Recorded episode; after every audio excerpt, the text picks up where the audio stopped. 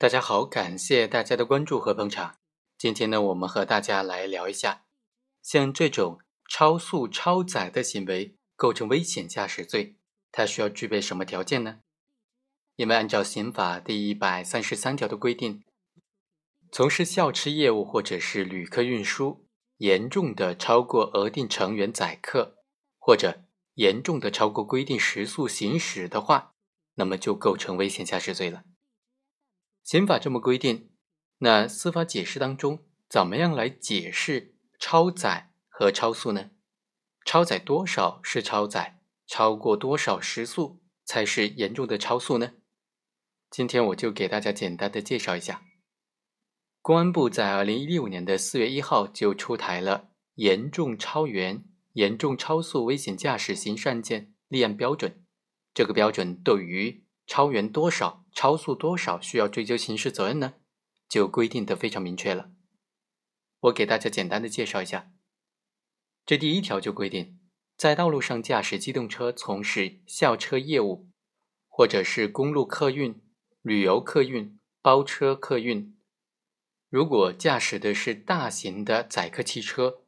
载客的成员超过了额定成员的百分之五十以上，或者是。超过了额定成员十五人以上，就属于这种严重的超载了。如果是中型的载客汽车呢，那么超过额定载客成员百分之八十以上，或者超过额定成员十人以上的，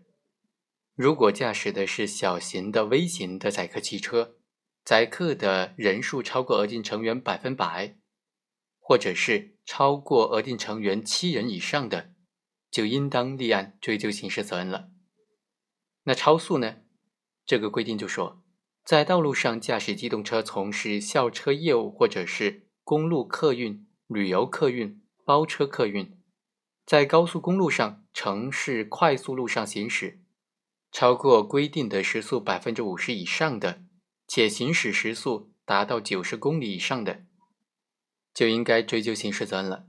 在高速公路、城市快速路以外的其他道路行驶，超过规定时速百分之一百以上，而且行驶的时速达到六十公里以上的，就可以追究刑事责任。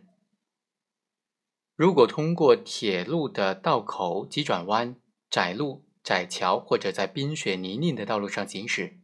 或者掉头转弯下坡，以及遇到雾霾啊、雨啊、雪啊、沙尘啊、冰雹等等。低能见度的气象条件的时候，超过规定时速百分之五十以上，而且行驶时速达到三十公里以上的，也应当追究刑事责任。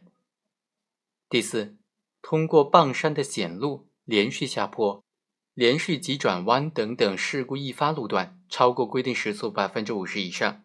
而且行驶时速达到三十公里以上的，也应当追究刑事责任。这个立案追诉标准呢，第三条还明确规定说，机动车的所有人、管理人强迫指使这个机动车的驾驶人实施以上行为的话，那么也应当按照直接负责的主管人员来追究他的刑事责任，立案侦查。好，以上就是本期的全部内容，简单的给大家介绍到这里，我们下期再会。